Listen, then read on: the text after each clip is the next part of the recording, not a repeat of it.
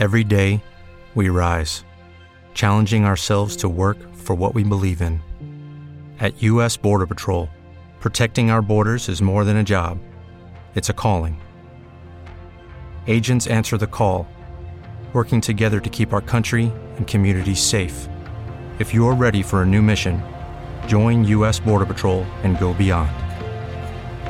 Learn more at cbp.gov/careers.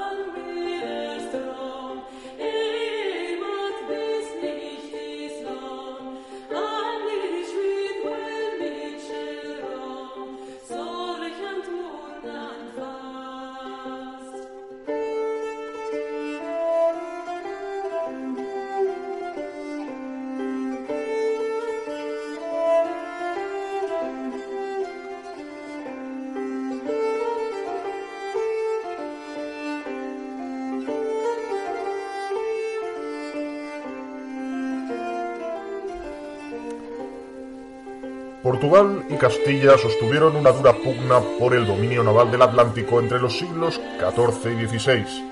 Esta carrera atlántica fue una competición a dos entre los dos únicos territorios capaces de controlar los mares con sus flotas en un momento de transición entre la Edad Media y el mundo moderno. La lucha fue dura y estuvo jalonada de descubrimientos geográficos, reformas navales, innovaciones en la navegación y arduas negociaciones políticas.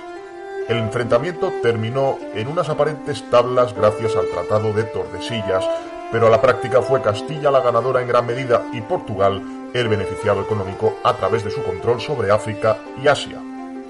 Hoy, en Almas del Medievo, viajaremos a la historia de la carrera atlántica, y todo ello será posible gracias a la colaboración inestimable de nuestro historiador personal, Héctor Martín, licenciado en Humanidades y también en Periodismo.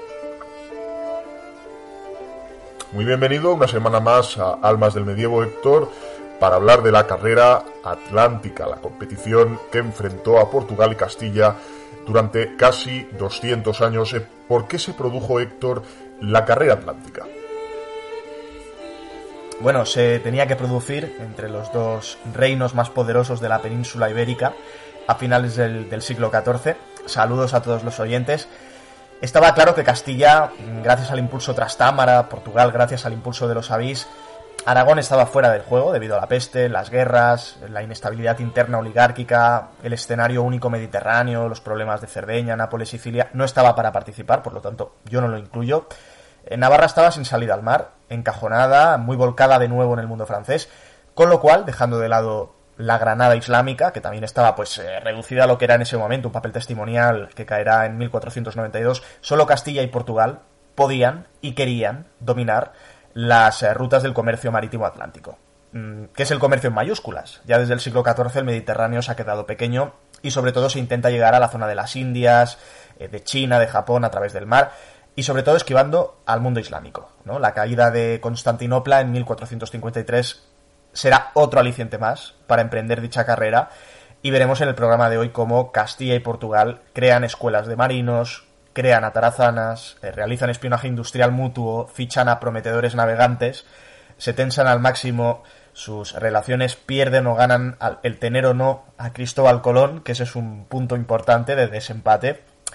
Y lo más importante es que en un siglo más o menos descubren mucho más el Océano Atlántico que lo que jamás se supo antes de esos viajes míticos de San Brandán, de los irlandeses, no voy a entrar en los eh, templarios, ni en los egipcios, ni en cualquier historia que diga que bueno, que hubo prenautas, eh, no es el objetivo de este programa, aunque sabemos que a muchos les interesaría que un día dedicáramos un almas del medievo a los descubrimientos de América antes de la fecha oficial, pero no es nuestro objetivo y por lo tanto, pues hoy vamos a dedicar el programa a esta carrera atlántica.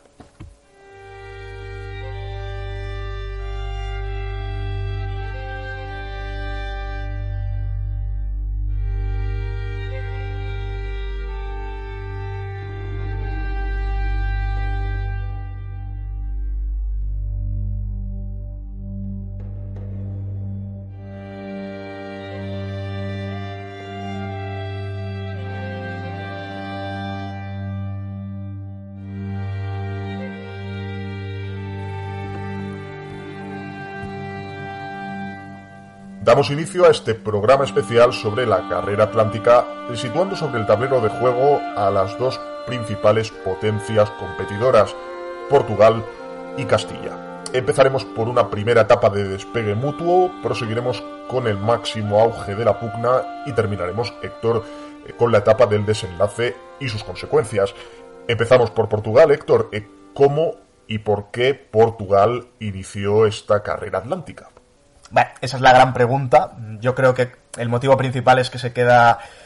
Hay muchos motivos, pero el principal es que se queda sin terreno para proseguir su reconquista terrestre ¿no? contra los musulmanes y tras eso solo queda el mar. Por lo tanto, igual que la corona de Aragón en el Mediterráneo, no pudo seguir avanzando rumbo al sur y tuvo que virar hacia el este. ¿no? A Portugal le ocurrirá lo mismo, pero con la diferencia de que mira hacia el Atlántico, hacia el oeste y hacia el sur.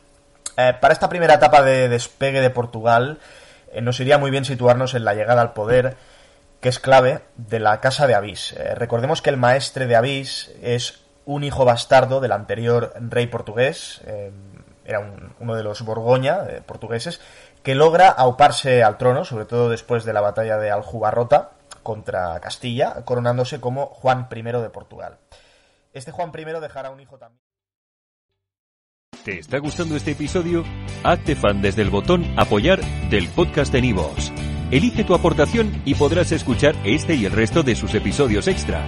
Además, ayudarás a su productor a seguir creando contenido con la misma pasión y dedicación.